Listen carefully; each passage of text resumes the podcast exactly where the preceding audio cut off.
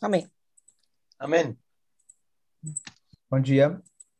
Hoje eu queria é, estudar com vocês um tema que eu estava estudando esses dias sobre Shavuot. E esse tema ele é relevante para o nosso dia a dia.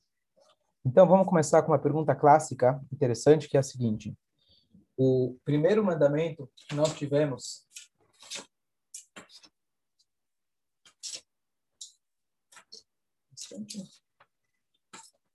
o primeiro mandamento que nós temos, os dez mandamentos, é Anochi Hashem Elokecha. Eu sou Hashem, teu Deus. Certo? Essa é a mitzvah mais básica, mais essencial de toda a Torá. Bom dia, Paula. Da gente acreditar num Deus só.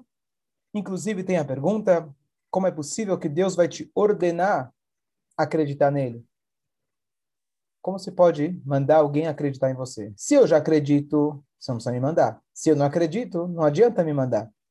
Mas essa é a primeira mitzvah da Torá, dos Dez Mandamentos, que nós temos que acreditar num Deus só. Esse, essa fé, bom dia, Mordecai, bom dia, Yosef. Então, bom dia todo mundo, bom dia, Rabino. A mitzvah, então, é... Bom dia. bom dia. A mitzvah, então, é da gente explorar nesse pensamento, nesse conhecimento, de que não apenas saber e ser um judeu cardíaco, judeu de coração, e sim de mente, de espírito, de atitude, e a gente sabe, a gente acredita e a gente pratica o conceito de que Hashem é um só. Esse é Anohi Hashem Elokecha. Muito bom. Esse era um momento histórico aonde Hashem pela primeira vez apareceu para o povo como um todo. Por isso, inclusive, a saída de Mitzrayim é a, como se fosse o nascimento do povo judeu, e agora Deus está se revelando para eles e tornando eles um povo.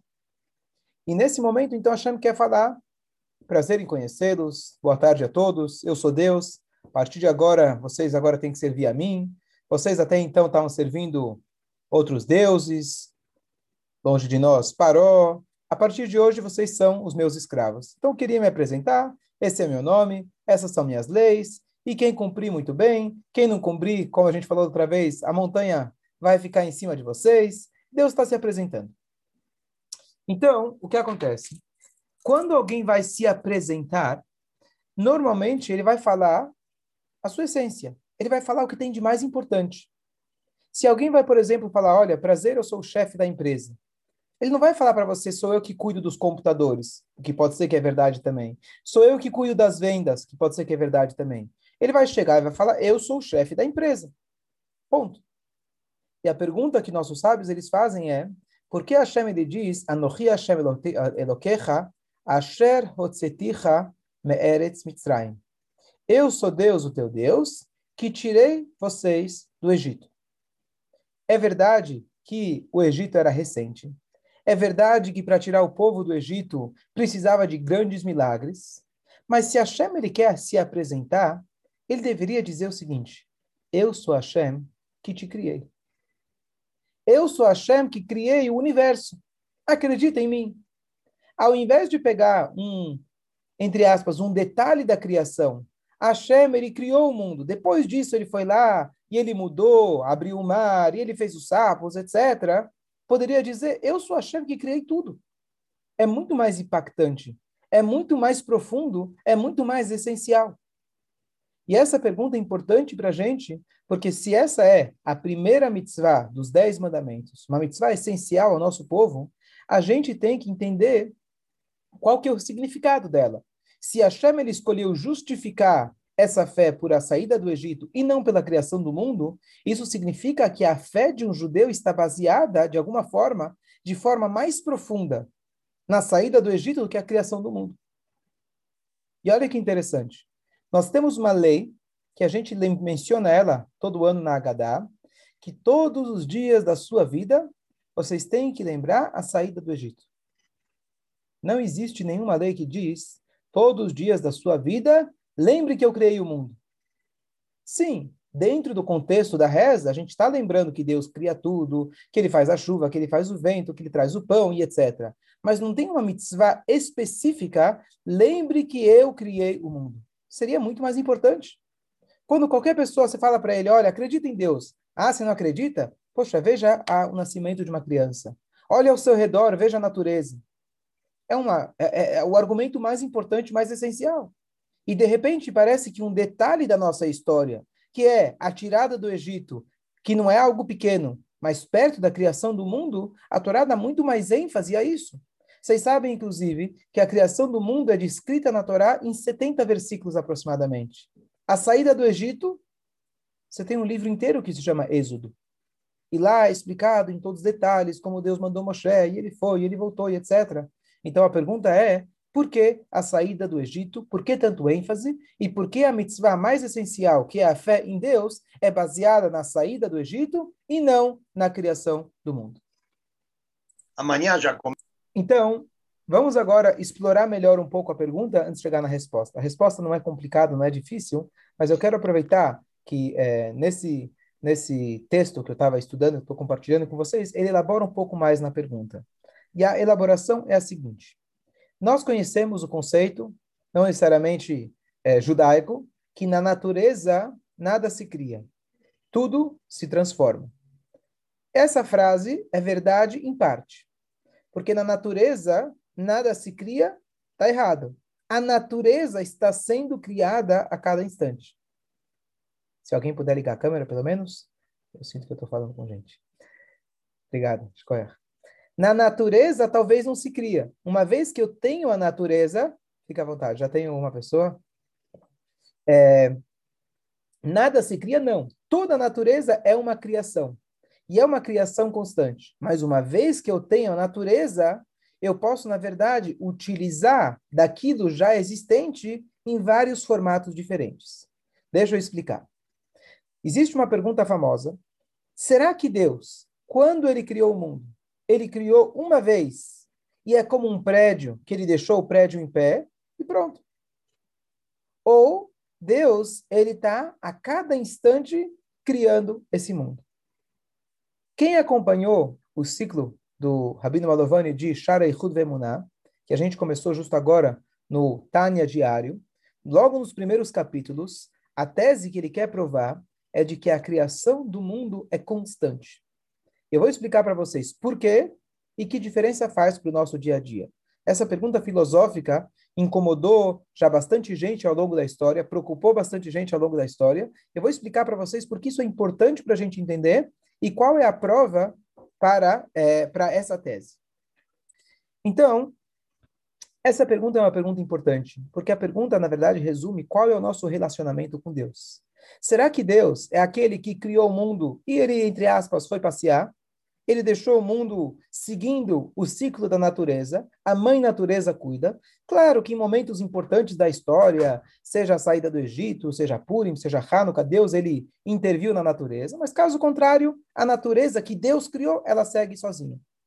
Isso significa que o nosso contato com Deus não é constante, não é a cada instante. A gente está meio que afastado. Deus ele criou o sistema e a coisa vai sozinha. Ou Deus a cada instante ele precisa estar recriando o mundo, caso contrário, deixaríamos de existir. Teoricamente, alguém vai dizer, bom, se Deus é forte mesmo, ele poderia criar um mundo que fica. Se eu sou capaz de criar um prédio e ele fica, por que Deus não pode fazer um mundo que ele fica? E aqui vem um exemplo, usar nas minhas palavras, ilustrar ele, para a gente entender esse conceito. É um conceito super profundo, mas ele é importante para a gente, para nós entendermos o elo que nós, seres humanos limitados, temos com Deus infinito. Quando alguém, você tem um engenheiro, ele vai lá e ele monta, ele faz um prédio. Qual foi o input? Qual foi a novidade que esse engenheiro fez? Ele não criou a pedra, ele não criou a areia, nem a água, nem o tijolo. O qual é a novidade que ele fez? Ele misturou a água com a areia. A água com areia, por natureza, já tem a, a, a tendência de que quando elas estão juntas, frescas, elas estão moles. Passa um tempo, ela seca e fica rígida. A pedra estava na montanha e ele foi lá, trouxe um caminhão e trouxe as pedras até aquele local. O tijolo estava em formato de terra, ele misturou com água, colocou no forno, e a natureza da terra é estar seca. Ele misturou com água para moldar ela, e a natureza é que quando eu coloco fogo, ele seca novamente, ele fica rígido. Então, o, o, o engenheiro, ele não criou nem a, nem, a, nem a pedra e nem a natureza da pedra ficar em pé. O que, que ele fez? Ele fincou uma estaca dentro da terra. A terra já é rígida. A estaca já é rígida. E a natureza da terra, que quando se enfinca alguma coisa muito fundo, ele vai ficar rígido. Então, a única coisa que ele fez foi a manutenção, essa evolução da construção. A pedra ele não criou, e a natureza da, da, da pedra ficar em pé, ele também não criou. Então, o que, que ele fez? Usou das forças já existentes na natureza e ele simplesmente trouxe todas elas juntas. Então, quando o prédio fica em pé sozinho, não é, na verdade, uma novidade do engenheiro.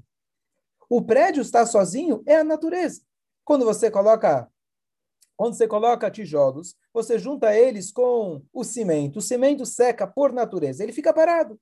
Qual foi a novidade do engenheiro? Foi que ele trouxe todos esses itens num mesmo local e misturou e armazenou eles de tal forma que eles vão ficar naquele formato. Portanto, alguém vai dizer o que, que acontece quando acaba o dinheiro por uma obra? Você não vai dizer que o, prédio, o, o prédio continua sendo montado sozinho. O prédio fica parado, embarga a obra, fica lá parado. Por quê? O prédio não vai cair, porque o não cair não é uma novidade que ele trouxe. O não cair é natural. O não cair, bom dia, Yosef. O não cair é algo natural, algo, algo é, que faz parte da natureza. A terra, depois que ela seca, ela fica rígida. Isso não foi novidade dele. Então, por isso, não tem por que o prédio cair. Qual foi a novidade dele? A novidade dele foi trazer mais pedras. Não tem caminhão vindo se não tem dinheiro para obra. O prédio não vai continuar subindo se não tem dinheiro para obra. Então, a novidade que você coloca precisa de manutenção constante. Aquilo que não é sua novidade não precisa de manutenção constante. Então, o prédio não cair não é uma novidade do engenheiro. Claro, precisa ser um bom engenheiro para que o prédio não caia, que ele não ceda. Mas o bom engenheiro, ele sabe a tendência natural dos objetos e ele simplesmente coloca eles junto. Por isso que o prédio não vai cair. Mais um exemplo. Se eu, se eu chuto uma bola para o ar, a bola só vai ficar no ar todo o tempo que ela tem o, a força cinética da minha, do meu chute contra a gravidade. No instante que acabou a minha força, ela volta para status quo. Agora a gente volta à pergunta. A criação do mundo, ela se compara a um chute de uma bola contra a gravidade? Ou ela se compara com um prédio que Deus criou e pode continuar sozinho? Então, a minha pergunta é um pouco além, Mordecai, a, a, pergunta é a seguinte: que você precisa de manutenção de vez em quando num prédio, você pode dizer, Deus também, de vez em quando, ele intervém na natureza. Ele vem lá, faz um milagre, ele mostra que ele está aqui. A minha pergunta é se isso é necessário a cada instante ou não. Então, para a gente não é, se prolongar demais, a resposta é de que a natureza, uma vez que ela já existe, você pode reaproveitá-la. Na natureza, nada se cria, como se diz, tudo se transforma. Transformar você usa o que já existe. Então, tudo bem. Você não precisa de uma manutenção constante. Agora, para você criar algo novo, por exemplo, chutar uma bola para o ar, que não é a natureza, você precisa de uma manutenção a cada instante. No instante que acabou a, a, a, a força do seu chute, ela cai. A natureza por si, como um todo, ela por si é uma novidade. Antes de Deus criar o mundo, não existia esse mundo. Então, esse universo é como se fosse que Deus está chutando a bola para cima, segurando ele a cada instante, que por um instante, se ele parar, a natureza do mundo é não existir. Essa aqui é a novidade que o Tânia fala para gente. A natureza do mundo, antes dele ser criado, ele não existia. Então, Deus ele fez algo contra, digamos assim, a natureza, contra a gravidade. Então, quando a gente faz algo que é contra a gravidade, por exemplo, quando o engenheiro está trazendo a pedra de um lugar para o outro, ele está juntando o material, esse é o input, essa é a novidade dele. O input de Deus é ter criado o mundo. Então, por isso conclui o Alter Ebe dizendo que o nosso mundo, a cada instante, ele está sendo recriado por Deus. Como Deus faz? Deus nos livre para destruir o mundo? Ele deixa de fazer. Ele não precisa destruir o mundo. É só ele parar de criar. Essa é a tese que o Alter Ebe prova logo no início dessa segunda sessão do Tânia, e isso demonstra para a gente um conceito muito bonito e importante. de que a cada instante na nossa vida, a gente também pode se recriar. A gente também pode reinventar o nosso elo com Deus. O que aconteceu há um instante atrás não me prende para que eu não possa dar um passo para frente agora. A minha conexão com Deus é a cada instante, a cada milésimo. Por isso Deus pode perdoar novamente a cada instante. Por isso eu estou sendo recriado. Eu não sou a pessoa que era há um instante atrás. O nosso elo com Deus é constante. Não é que eu fui criado uma vez quando eu nasci e agora eu estou só seguindo aquela ordem. Não. Eu a cada instante tenho uma nova oportunidade. E por isso esse conceito filosófico, aparentemente, talvez teórico, ele é muito prático no nosso dia a dia, na, na maneira que a gente encara as nossas dificuldades, o nosso elo com Deus, as dificuldades que o mundo apresenta. Em um instante, por exemplo, o mar podia estar no nariz, ele deu mais um passo, o mar desapareceu. Porque a cada instante, Hashem está criando um mundo do zero para que ele possa continuar existindo. A natureza não é o status quo. Talvez essa é a mensagem mais importante de todas que a gente está querendo falar aqui. A gente enxerga a natureza como status quo, como isso é algo natural. O que a gente está dizendo, não. A natureza não é algo natural. A natureza, para nós, parece natural, já que a gente se acostumou. Mas ela está sendo mantida a cada instante. Então, resumindo o assunto que a gente começou na última aula, que a criação do mundo é uma criação que precisa ser constante. Como Hashem está chutando uma bola contra a gravidade, ou seja, a natureza do mundo é não existir, e Hashem, ele mantém o mundo vivo existente a cada instante. Então, não só a manutenção do mundo, mas a própria existência do mundo, a cada instante, está gravitando a não existência. E Hashem, com sua bondade infinita, fica segurando para que o mundo possa continuar existindo. E a gente explicou isso, de que uma vez que isso foi uma novidade na lógica humana, e Hashem criou a nossa lógica para que a gente pudesse entender um pouquinho, se relacionar um pouquinho da maneira que ele criou o mundo. Então, por isso, a Hashem, ele criou algo novo. Quando é algo novo, precisa ter alguém sustentando essa novidade. Já um prédio, o engenheiro ele não fez uma novidade, ele simplesmente ele trouxe a pedra, o tijolo de um lugar para o outro, e isso realmente quando ele para de construir deixa de acontecer. Agora que a pedra fica em pé, isso não é uma novidade dele. Que o cimento ele seca e fica duro e ele fica estável, não é uma novidade do próprio engenheiro. Por isso o prédio fica. Já a criação do mundo não fica. Então, com isso tudo, o que eu queria dizer é se a gente quer descrever a grandeza de Deus, se Deus está se apresentando para o povo judeu pela primeira vez, ele deveria dizer: fui eu e sou eu, não só que criei o mundo cinco mil ou três mil anos antes. Eu sou quem está sustentando o mundo a cada instante. Toda a sua existência, tudo que você tem, tudo que você enxerga, sou eu que estou dando. Isso é Anohi Hashem Elokecha. Eu sou Hashem teu Deus. E por que a Torá se apega? Claro, foi algo recente, mas perto da criação do mundo é muito menor. Então, a resposta a gente vai chegar, só para introduzir antes de abrir para as perguntas, a resposta é de que o Anohi Hashem Elokecha, eu sou Hashem, o teu Deus, nós fazemos através de uma meditação no conceito chamado saída do Egito. Mais ainda, de certa forma, do que a criação do mundo. E se a gente entender isso, a gente vai entender por que temos a mitzvah diária de lembrar a saída do Egito. Todo dia que a gente faz o Shema de manhã e de noite. No final da reza a gente tem as seis lembranças. No meio da reza a gente fala o Aziashir, o cântico que eles falaram quando eles atravessaram o mar. E a gente dá tanto ênfase para algo que foi importante na história, mas aparentemente menos importante do que a criação do mundo. A criação do mundo está descrita na Torá em 70 versículos, porque a nossa, é, o nosso serviço a Deus, que a gente está tentando chegar no Anohi Hashem perceber diariamente que o eixo da minha vida é Deus, isso se baseia no conceito de a saída de Mitzrayim tem que estar constantemente, diariamente na sua mente. Vamos entender isso porque em seguida. Então, a resposta ela se encontra no Tânia, e ela é a resposta que diz para a gente, o Tânia, ele pergunta, ele questiona a seguinte situação. Moshe Rabbeinu, ele está prestes a é, falecer, e ele fala para as pessoas a mitzvah de que eles têm que ler o Shema Israel diariamente, duas vezes por dia. Qual a importância da mitzvah do Shema Israel? Claro, é uma mitzvah da Torá, mas ela tem um conteúdo, ela tem um propósito. A mitzvah do Shema Israel, quem acompanhou o shiur de ontem, é um dos focos principais, é Hashem Elokeinu Hashem Echad, e, portanto, Ve'ahavtet Hashem Elokecha, ame a Deus com todo o seu coração, com toda a sua alma.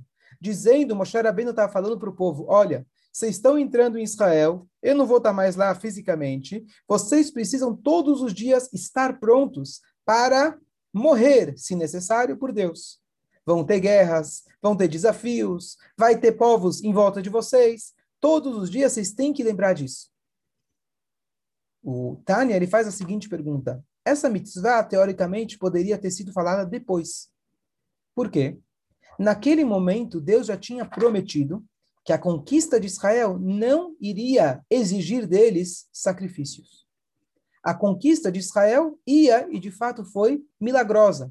Quem lembra a primeira cidade que eles conquistaram foi a cidade de Jericó. Eles deram por sete dias, cada dia uma volta. No, no final, no Shabat, as muralhas caíram sozinhas. E a vitória foi quase que instantânea. Então, pergunto ao Alterebe, qual a necessidade ou a urgência de falar para o povo, lembre de entregar a sua vida por Deus? Poxa, vamos, comparar com hoje em dia. Quão frequente é isso? Quão importante é isso no nosso dia a dia? Não é uma coisa, não é uma mitzvah tão urgente assim. Mais para frente, na história, em época de perseguição, tudo bem. E aqui diz para a gente o Alter Ebe, que ele fala o seguinte, que o conceito da gente estar pronto para entregar a nossa vida e a nossa alma é um conceito que nós temos que lembrar diariamente, mesmo em momentos que não temos perseguição. No momento que o Yodi fala, como a gente falou ontem à noite, eu estou pronto para entregar a minha alma, significa que Deus é o eixo da minha vida. Significa que eu estou pronto para abrir mão de tudo que eu tenho, de toda a minha vida, por Deus. Conclui o Altereb dizendo, em outro capítulo, então, se eu estou pronto para entregar minha alma, eu estou pronto para morrer por Deus, eu não estou pronto para abrir mão de uma comidinha que não pode? Eu não estou pronto para abrir mão de uma conversinha que não pode? Eu não estou pronto para abrir mão do meu tempo e estudar a Torá? Se eu estaria pronto para morrer, por que, eu não estou pronto para fazer uma mitzvah por Deus? Isso, conclui o Altereb no capítulo 47, isso significa a nossa saída diária do nosso Egito. Eu acho que vocês todos já devem ter ouvido que Mitzrayim significa aperto, significa limitações. Cada mitzvah que nós fazemos e essa é a essência de toda a Torá. E por isso Deus fala: Eu sou Deus que tirei vocês do Egito.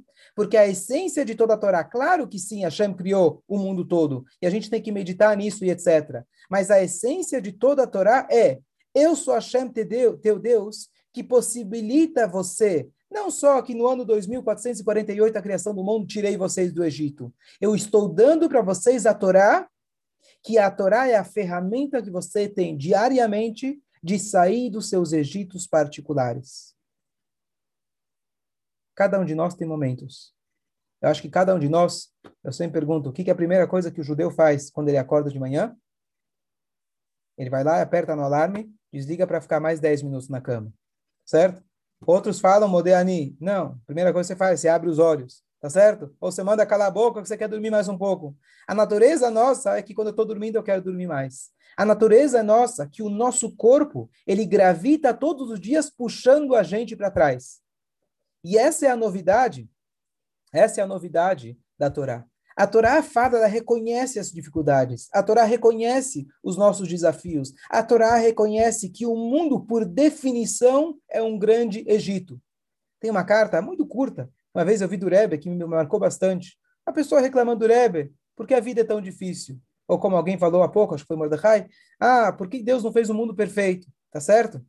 E aí o Rebbe, em vez de dar uma resposta é, é, filosófica, profunda, complexa, o Rebbe falou, qual é a novidade? Se você olhar no Tânia, ele escreve, esse mundo é rubo kekuló pra. Ele é a maioria, quase 100% ruim. O mundo por si, sem o nosso trabalho, sem o nosso refinamento, a natureza dele é egoísmo. A natureza dele é negar a Deus. A palavra olam significa elem, ocultação. Então não fica espantado, poxa, que mundo ruim, que pessoas ruins, que pessoas, certo? As pessoas ficam focando nisso. É, isso é a realidade, enquanto a gente não trabalha. E nesse mundo veio a Torá e Deus fala, Nohi, Hashem Eloquecha, eu sou Hashem teu Deus, eu estou aqui junto com você nesse mundo tão difícil, que eu te dou a possibilidade, eu tirei vocês do Egito, dando a possibilidade para vocês que, apesar de tudo isso, você tem a força a cada dia de sair dos seus apertos, de sair dessa visão, dessa ótica que o mundo é ruim. É de fato, se a gente não fizer nada, é assim. E por isso, então, quando Hashem se apresenta, concluindo o nosso shur, então, essa primeira ideia de Hashem se apresenta para o povo judeu, eu sou Deus, claro que ele quer falar sobre a grandeza dele, mas mais do que a grandeza dele, ele quer mostrar o elo que ele tem com você. Ele quer te falar qual é a nossa missão. Eu sou Hashem, teu Deus, que tirei vocês do Egito. É importante se lembrar a cada dia que, da mesma maneira que vocês estavam completamente é, envolvidos pela força espiritual, material, presos fisicamente, espiritualmente no Egito, Hashem ele foi lá e puxou vocês de lá. Agora, eu estou dando para vocês essa chave na mão. Vocês são capazes a cada dia de se superar, de sair de qualquer tipo de problema, dificuldade, e a gente tem essa força como? Através de Anohi Hashem Elokecha. Colocar Hashem como nosso foco na vida e fazendo aquilo que ele pede de nós, essas mitzvot, elas são capazes e elas estão aqui para isso, para elevar a gente, e não só para a gente fugir do Egito, mas sim temos a capacidade de transformar um Egito, fazer com desse mundo um lugar ótimo, maravilhoso. Essa era a ideia que eu queria concluir no último shiur. Se alguém tiver alguma dúvida, comentário, aí a gente